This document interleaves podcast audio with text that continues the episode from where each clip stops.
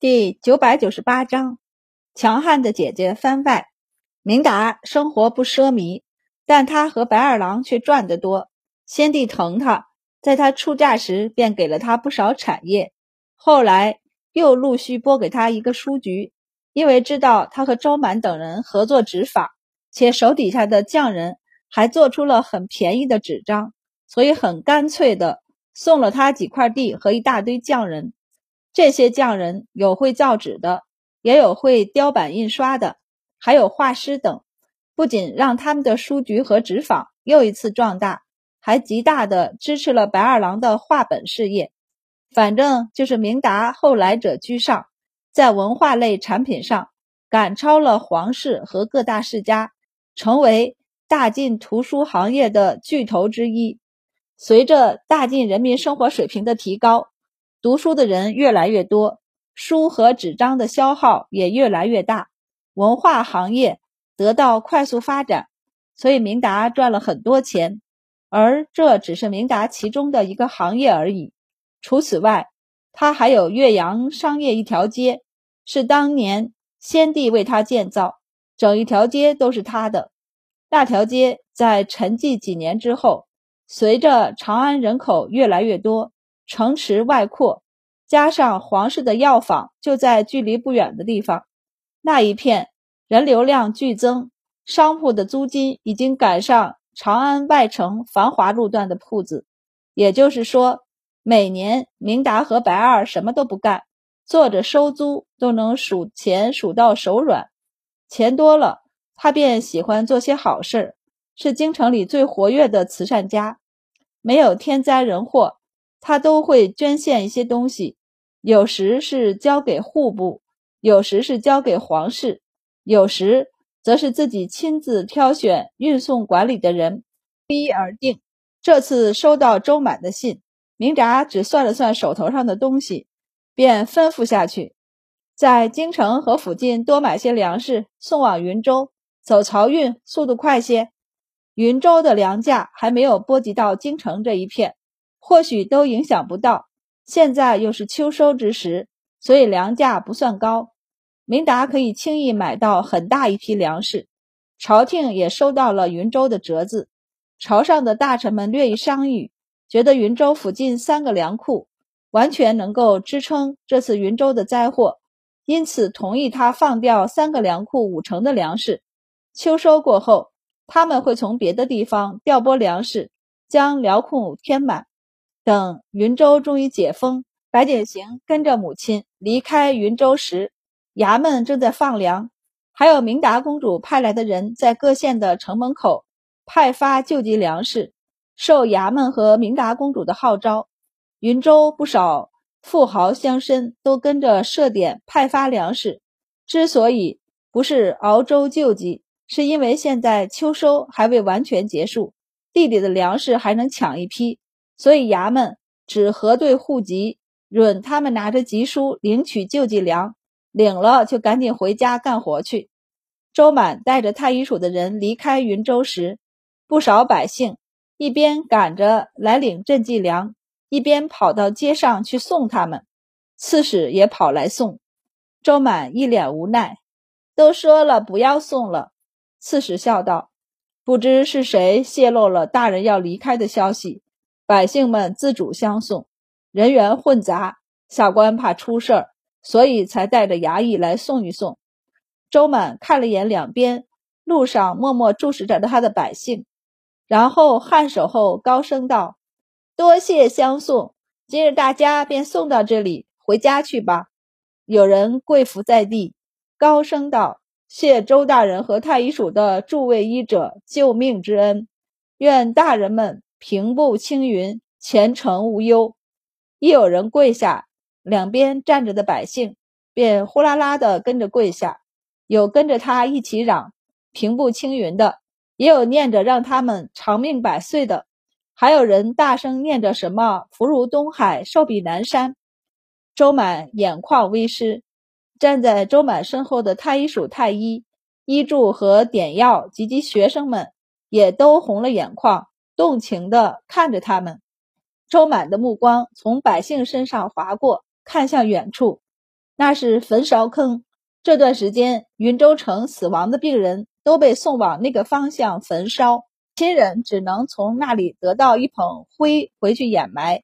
大部分亡者甚至都没有领灰的人。这是一座苦难的城市，但现在它绽放着勃勃的生机。周满退后一步，伸手作揖，冲着他们深深一拜，回礼道：“愿云州此后无病无灾，百姓安居乐业。”他身后的下属和学生们一起拜下，齐声道：“愿云州无病无灾，百姓安居乐业。”白景行站在一侧，也跟着拜下，眼中絮絮生辉，心中激荡不已。白景行一路激动地回到京城，第一次主动拒绝他娘给他的假期，拎着书箱就冲到明学，脚踩凳子。一脸霸气的和所有人宣布：“今日的白景行已经不是昔日的白景行了。”他的死对头冷笑：“更黑、更瘦了吗？”白景行不理他，而是转头和他的朋友们道：“我决定了，从今日开始，我要好好学习。你们以后别找我出去玩了。”朋友们无语：“景行，你母亲给你吃了什么药，竟这么厉害？”有人劝道。景行，你本就是第一名，再努力还是第一名，有什么意思啊？白景行一甩头，你们不懂，我要成为我娘那样的人，所以光上名学的课是没用的。你，你要学医？天啊，景行，难道以后你也要当太医吗？白景行握着拳头道：“我不知道我要不要当太医，反正我要像我娘一样。”像太阳一样耀眼，让人注目。切，连白景行的好朋友都不站他这边了，挥手道：“大家散了吧，散了吧啊，该上课了。”白景行撇撇嘴：“你们别不相信，我会很厉害的。你不过是有些聪明罢了。”白景行的死对头瞪着他道：“就你还想跟周大人一样，做梦都没那么快。”白景行道：“那是我娘吃。”周大人知道他的女儿是一个连《素问》都背不下来的人吗？就你这样还想成为周大人？说的好像你能背下来似的。对方一扬下巴，骄傲的道：“我就能。”白景行张大了嘴巴，然后他咬咬牙，开始发奋读书。他依旧是明学里的第一名，上完课还要跑回家和周满学医术。白善看得啧啧称奇。一直围着周满转悠，在他又一次转到他身侧时，周满忍不住一手拽住他：“你能不能别转了？转得我头晕。”白善就趴在桌子上：“我就是好奇，不说你是怎么把他的性情掰过来的，就说对医术的兴趣吧。你是怎么让他感兴趣的？我记得头两年，他可是一直不愿意随你学医的。”周满道：“我也奇怪。”其实他对医学没有很强烈的愿望，我还以为能让他学会一些基本的治疗手段，知道保护自己和身边的人就好。谁知道他这次回来会这么用心的学？难道是被云州的疫情给吓着了？白善微微一笑，道：“这样也挺好，不然你这一身医术无人继承也太可惜了。”周满摇头：“有什么可惜的？”太医署里这么多学生呢，我都有教他们。周满对三个孩子都不强求，随他们喜欢吧。我呢，只要求他们知道一些基本的医疗知识就行，以后出门在外可以保护自己，也能保护身边的人。其他的随缘吧。白善拥着他，将下巴靠在他的肩膀上，低声道：“可我惋惜，你这一身精彩绝艳的医术。”尽传给了外人，家里人一个都没学会。嗨，谁都是第一次做人，谁都有选择的权利。你可别以为自己是爹就能够逼人做自己不喜欢的事儿。周满不在意的道：“若要名呢，我现在都有了，不说名满天下，学生也遍布天下了。如今太医署所用的教材，大半出自我手，甚至外面的药铺、医馆。”传授医术时，也都用上我编写的医书。我的医术早已传遍天下，我还有什么不满足的？白善忍不住抱紧了他。还是你想得开。不过近来景行懂事，你说我该奖励他什么好呢？周满歪头沉思。马，他笑道：“这次回京路上骑马走了一段，我看他盯着我骑马时双眼发亮。他现在十岁，也该有自己的小马驹了。”白善一听，寻休时就带着白景行去马场逛了一圈，最后通过赵六郎的关系。买到了一匹有汗血宝马血统的马驹，据说这匹马的外祖母有二分之一的汗血宝马血统。虽然到他这一辈被稀释了不少，但他依旧长得很好看，红的似火，眼神犀利，很是精神。这是赵六郎通过赵国公的关系弄来的，他都没敢弄回府上，也不敢放在马场太久。看到白善，便连忙迎上去。一把拖住他就走，快快快！我几个哥哥要是听到消息赶来，这马怕是就留不住了。白善道：“放心吧，我嘴紧得很。除了周大人，连白二都不知道我来找你看马。谁说白二不知道的？他知道啊。”白善就扭头看向赵六郎，赵六郎在嘴巴上一划拉：“我的错，是我嘴快的。反正先去看吧。”他这才看向。跟在白善另一边的白景行笑眯眯的道：“大侄女，我保证你看了这匹马后铁定喜欢。我这些年看了这么多马，再没有比这一匹还要好的。等到你弟弟选马，恐怕也选不到这么好的马了。”白景行也有些激动：“真的，真的。”赵六郎说的肯定。这号称是汗血宝马后代的宝马，果真。也没负了赵六郎的肯定，的确是神骏。白景行眼睛都移不开了，白善也只看了一眼，便颔首：“好马。”有时候一匹好马不必仔细赏鉴，只一眼便可感觉出好坏。他看向女儿，笑问：“想要吗？”白景行连连点头。白善就看向赵六郎，赵六郎脸上就笑成了一朵花，搭着白善的肩膀道：“你我好兄弟。”我也不多要你的，我多少钱买回来的，你便多少钱给我就行。白善摇头笑道：“这怎么一样？你可还搭进去不少人情呢。”赵六郎能找到这样一匹好马，还安全无虞的运到京城来，不知费了多少人力物力。啧，这么多年了，难得你有用得上我的时候。之前一直是你们照应我。赵六郎现在在禁军中任职。